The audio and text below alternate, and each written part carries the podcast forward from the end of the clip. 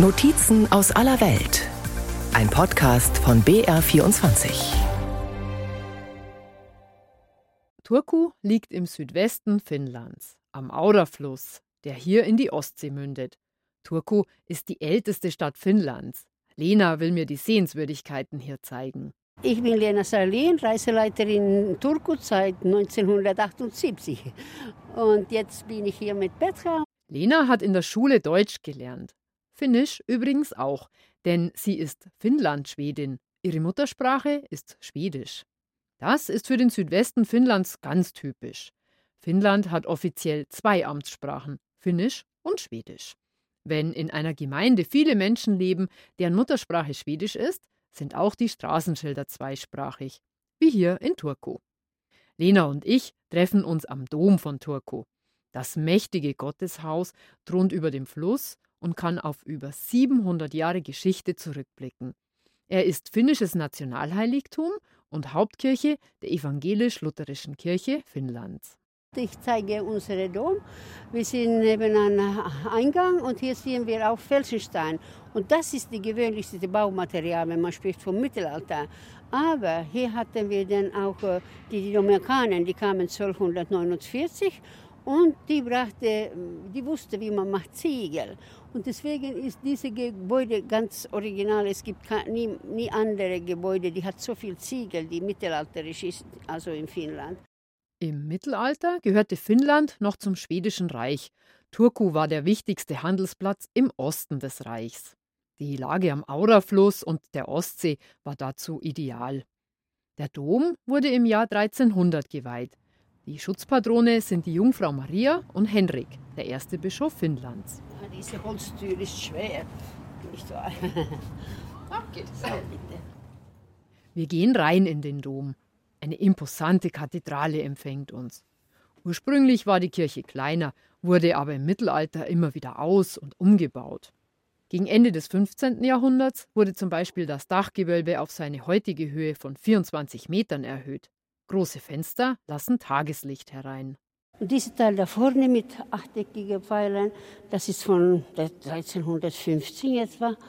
Und dann die Kapelle kamen, ein, zwei, so, wenn man sowas brauchte. Und diese Fenster, also wie gesagt, Ende 15. Äh, Jahrhundert. Man brauchte Licht, also jetzt ist Licht, wenn wir sind im Sommer, aber sehr dunkel im Winter und man möchte nicht so viel Öl benutzen. Wenn man hat so Öl mit, dann ist es auch ungefähr für einen Brand. Also Naturlicht ist gut zu benutzen. Der Dom war bis zur Reformation im 16. Jahrhundert katholisch. Davon zeugen noch heute die Seitenaltäre, Kapellen und einige alte Fresken. Wer genau hinschaut, entdeckt noch weitere Anzeichen. Hier oben sehen wir die Blumen, also Symbole von Maria, die Lilienblumen. Die sind nicht wiedergemalt, das ist nur geputzt. Ah, sind da seit Mittelalter schon. Und hier hatten wir früher die Reliquien von Erik, schwedische Hauptheilige und finnische Hauptheilige Heinrich. Und ein Relikschrein von Hemming. Hier haben wir schon drei Sachen, nicht wahr? Und das, dieser äh, schöne Relikschrein ist denn über 500 Jahre alt. In den 700 Jahren seines Bestehens hat der Dom nicht nur Kriegsplünderungen und schwere Brände erlebt. Im Zuge der Reformation wurden viele Heiligenstatuen und Kirchensilber sozusagen aussortiert. Dadurch haben sie aber den großen Brand von 1827 gut überstanden und sind heute im Dommuseum ausgestellt. Einige der Seitenkapellen wurden während der Reformation zu Totengewölben umgewandelt. Hier fanden Bischöfe und andere bedeutende Finnen ihre letzte Ruhe. Als einzige Angehörige des Königshauses liegt hier die schwedische Königin Karin Maunsdotter. Lena und ich gehen weiter über den Kirchenboden. Unter dem Fußboden wurden etwa 4500 Leichname bestattet. Hier sieht man in einigen Plätzen Steine mit den Namen. Das war dann auch Familiengraben und äh, da ist ein Eingang, wenn in zwei, zwei Etagen gibt es. Die Ende für diese Tradition war Ende 18. Jahrhundert in Zeit von schwedischen König Gustav III. Dann hat man verstanden, dass es nicht sehr hygienisch ist und vielleicht auch nicht sehr ästhetisch da zu sein mit, mit neuen Graben. 1784 wurde die Bestattung hier verboten. Der Friedhof von Turku liegt übrigens nicht neben dem Dom, sondern außerhalb der Stadt. Wir verlassen den Dom jetzt und blicken noch auf den mächtigen Turm. Er ragt gut 85 Meter in den finnischen Himmel und wird von einem fast dreieinhalb Meter hohen Kreuz gekrönt. Er stammt aus der Neuzeit, denn zwei große Brände hatten ihm stark zugesetzt. 1681 und 1827. Es war ein trockener Sommer gewesen, dann plötzlich sehr kalt.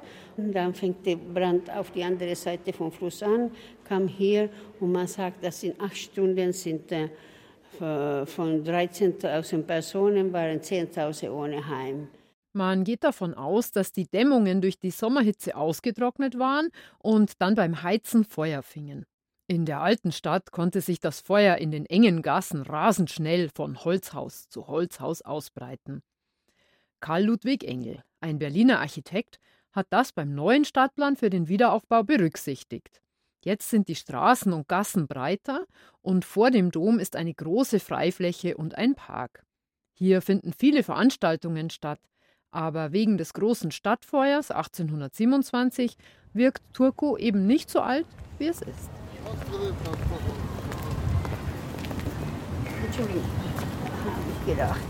Turku hat zwei Namen, Turku und Orbu.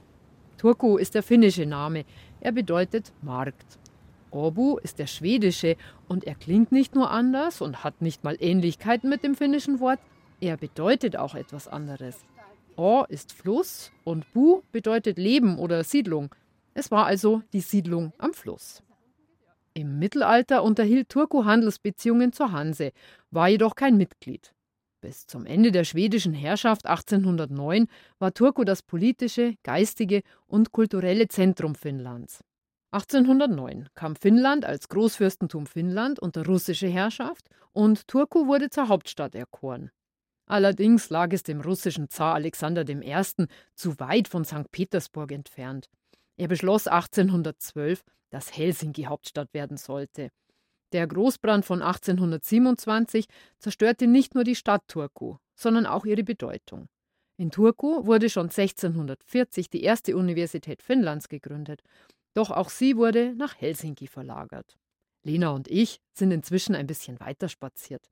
Die Stadtführerin möchte mir einen schwarzen Balkon an einem ockergelben Haus unweit des Doms zeigen. Und vorne sehen wir dieses schwarze Balkon. Das ist der, äh, äh, wo man erklärt Weihnachtsfrieden. Alte Tradition, seit Mittelalter. Und äh, hier kommt Leute so 12.000, 15.000. Man liest die ältere Text. Diese Tradition gibt es seit 1320 und so können wir in der alten jungen Stadt Turku dann doch noch etwas Vergangenheit erleben. An Heiligabend läuten wie jeden Tag um Punkt 12 Uhr die Glocken des nahegelegenen Doms.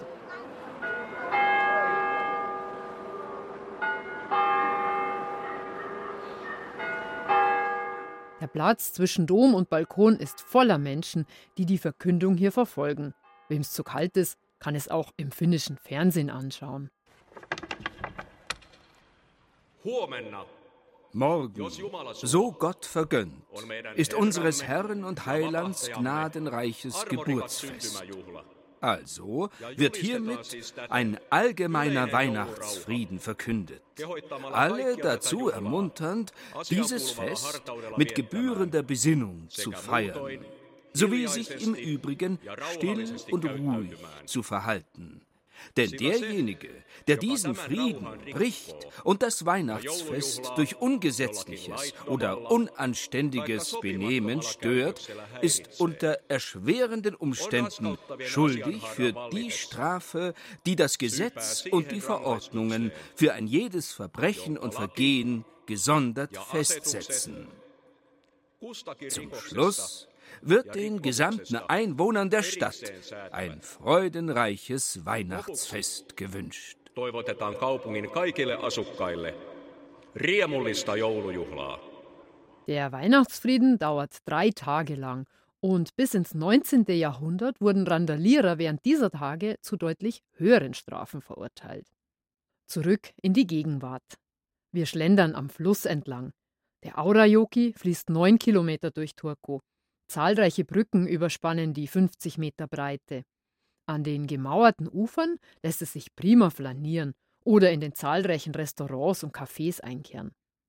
An der Ufermauer sind auch drei alte Schiffe verteut, die Restaurants beherbergen. Nur einen Steinwurf vom Ufer entfernt steht die Markthalle von Turku. Sie wurde 1896 eröffnet. In der Markthalle gibt es etwa 40 Verkaufsstände, hauptsächlich Waren, die gekühlt werden müssen. Lena zeigt typisch finnische Spezialitäten. Diese Produkte hier, finnische Käse, Rentierfleisch, Poro, allerlei Produkte, auch hier Geräuschte. Und diese zum Beispiel, diese Kaltgeräuschte, wenn man mit, ähm, kann man zum ein Kartoffel füllen mit ähm, so wie Creme fraiche oder sowas gemischt damit. Und Bäckerei mit typischen finnischen, karelischen Pirogen zum Beispiel. Bei den meisten Standeln kann man auch probieren und es gibt Restaurants, die mittags günstige Gerichte anbieten. Neben Zimtschnecken sind karelische Piroggen ein beliebter Snack. Piirakoita? Ihan katsotaan. Täällä gibt's karelische Pirogen. Ah, karelische Pirogen mit Reis. Und da macht man es auch mit Kartoffeln ab und zu. Das ist ähm, so oval und in die Mitte sieht man Reis oder Kartoffeln. Und dann ist es schön gewacht herum. Und dann kann man es mit einer Mischung von, von Eier und, und ähm, Butter essen, abgewärmt. Und das ist eine gute Ding morgens und vielleicht abends mit Tee, so typisch in Finnland. Herneitä vielä kolme litraa Joo, Wir sind jetzt von der Markthalle ein paar Meter weiter gegangen und sind auf dem Marktplatz. Hier gibt es Erbsen, Kartoffeln, Äpfel, Pfifferlinge, Beeren und noch viel mehr. Was mir auffällt, die Waren werden nicht gewogen. Mit einem großen Becher greift die Verkäuferin in die Blaubeeren und füllt sie in eine kleine Plastikschale. Ebenso bei den Erbsen. Es wird in Litern gemessen, nicht in Kilos. Und für die Kartoffeln gibt es kleine Holzkästchen. Danach haben wir eine Holzkube, die ist klein und groß. Und Kartoffeln zum Beispiel äh, mag ich so zu kaufen. Und dann weiß ich nicht, wie viel Kilos es ist, aber der Preis geht klein oder Großkube. Und Finnland hat äh, Probleme gehabt mit Europa. Die finden, dass wir sollten damit nicht weitermachen. Aber ich finde, wenn es ist alte Tradition und das macht man nicht so, dass jemand mehr, mehr, macht mehr Geld. Für Erbsenzähler steht aber eine Waage bereit. Am Vormittag gibt es am Rand des Markts eine ganz besondere Reihe. Hier stehen wackelige Klapptische, an denen Menschen Beeren und Pilze verkaufen, die sie selbst gesammelt haben. Bei den Blaubeeren kann ich nicht widerstehen.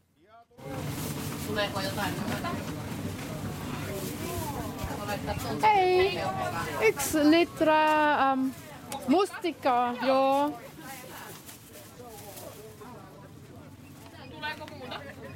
Ähm, ei, se on kaikki. Laitan varuiksi kaksi pussia, ettei mene rikki. Ah, ei, ei. Okei, okay, sottaa jos menee rikki. Ah. Okay.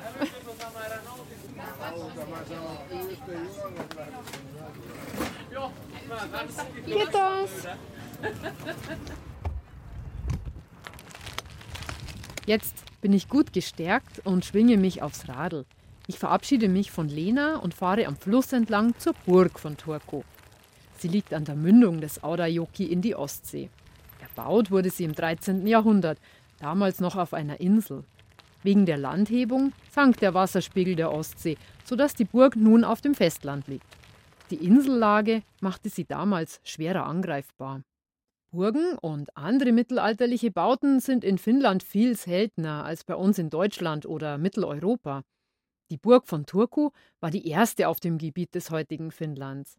Im 13. Jahrhundert gehörte es noch zum Schwedischen Reich, das mit den Burgen seine Gebietsansprüche festigen wollte. Jenny führt uns durch die Burg und ihre Geschichte. Tätä alettiin rakentaa 1200-luvun lopulla Turun linna. Ja se oli alun perin linnoitus. Die Burg wurde 1280 errichtet und war anfangs recht klein. Im Laufe der Zeit wurde sie erweitert und umgebaut. Im 16. Jahrhundert wurde aus der Festung ein Ort zum Wohnen. Zwei große Feuer machten zudem Neugestaltungen nötig. Pommia 1941 sodan aikana, jolloin kaikki puuosat paloivat.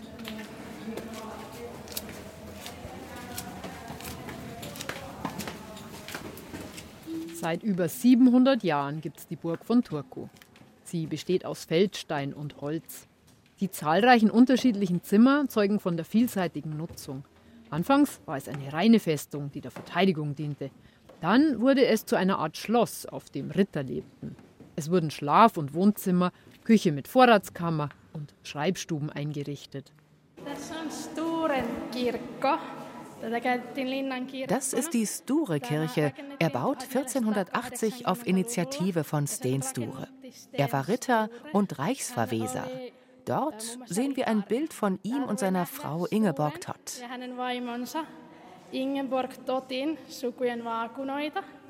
Die Sture-Kirche ist ein einschiffiger Kirchensaal mit Gewölbe und eines der letzten Relikte der katholischen Zeit der Burg.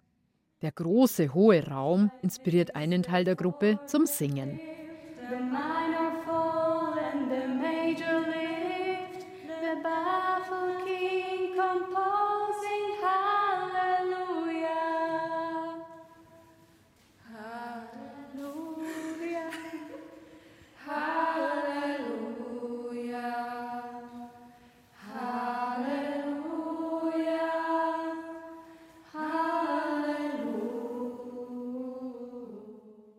Burg diente jedoch nicht nur der Verteidigung, sie war von Anfang an auch ein Gefängnis. Die dicken Mauern und die ausgesetzte Lage auf der Insel waren ideal, um Straftäter einzusperren. Es gibt sogar ein acht Meter tiefes Verlies. Das ist der Gefangene im Verlies. So sah das damals aus. Eine mannsgroße Puppe sitzt in der Ecke des Raumes. Dadurch werden die Größenverhältnisse deutlich. Erst im 18. Jahrhundert wurde im Turm ein modernes Gefängnis eingerichtet und die letzten Gefangenen verließen es 1891. Es gab aber auch willkommene Gäste. Sie hatten eine eigene Gästestube in der Burg. Schon im Mittelalter gab es eine Zentralheizung, die jedoch in den kalten finnischen Wintern nicht ausreichte. Die Burg war nur im Sommer bewohnbar. Neben dem Gästezimmer befindet sich die Schreibstube. Hier steht noch heute ein altertümlicher Schreibtisch. Pergamentrolle und Feder liegen bereit. Das ist die Schreibstube. Der Burgschreiber schrieb die Geldangelegenheiten der Burg auf. Die Rechnungsbücher liegen dort im Regal. Die Pergamente wurden zu Büchern gebunden und die ältesten Rechnungsbücher stammen aus der Mitte des 16. Jahrhunderts. Die Burg von Turku ist sehr weitläufig und man kann mehrere Stunden durch die verschiedenen Räume und Epochen wandern. In den großen Sälen werden heutzutage gern Hochzeiten gefeiert. Von der Burg aus ist es nicht mehr weit auf die Ostsee. Vor der Küste von Turku liegt eine Unmenge kleiner und größerer Inseln. Einige davon sind über Brücken prima mit dem Radl zu erreichen und genau das machen meine Freundin Diana und ich jetzt. Plötzlich waren wir raus aus Turku und plötzlich war alles grün. Das hat mich so ein bisschen erinnert an die Ostsee, die man so von Deutschland her kennt. Es war so ein bisschen hügelig, aber es war immer so sehr schöne Blicke dann aufs Wasser. Und dadurch, dass es so viele Inselchen sind, haben wir sehr schöne Blicke gehabt auf die Nachbarinseln. Wir radeln auf der Ringstraße, die viele Inseln im Scherengarten vor Turku wie an einer Perlenschnur miteinander verbindet. Um uns einen Überblick zu verschaffen, halten wir an und gehen auf eine Anhöhe. 471 Holzstufen führen nach oben. Die Einheimischen nutzen das gern zum Sporteln. So, Stufe 450, fast fertig. Und ich sehe das Meer. Ich bin jetzt 60 Meter über der Ostsee. Weil ich in Finnland bin, Wald, Wald, Wald, ganz viel Wald. Und dazwischen blitzt eben immer so ein bisschen Blau aus dem Grün. Und das Blaue ist die Ostsee hier. Wir radeln weiter, einmal quer über die Insel Pargas. Denn jetzt geht's mit der kostenlosen Fähre zur Nachbarinsel. Tervetuloa, lähdetään Nauvoon. Nagu oder Nauvo. Hier müssen wir leider 10 Kilometer ohne Radweg auf der Hauptstraße fahren. Das ist mit den Autos, Bussen und Lkw unangenehm und zum Glück der einzige Abschnitt, denn überall sonst gibt's Radwege. Direkt an der Hauptstraße liegt ein farbenfrohes Haus, das fast an die Villa Kunterbund erinnert. Rita Talvitier betreibt das kleine Restaurant Schöpmann. Hier gibt es vor allem lokale und saisonale Produkte und Rita empfiehlt eine Spezialität.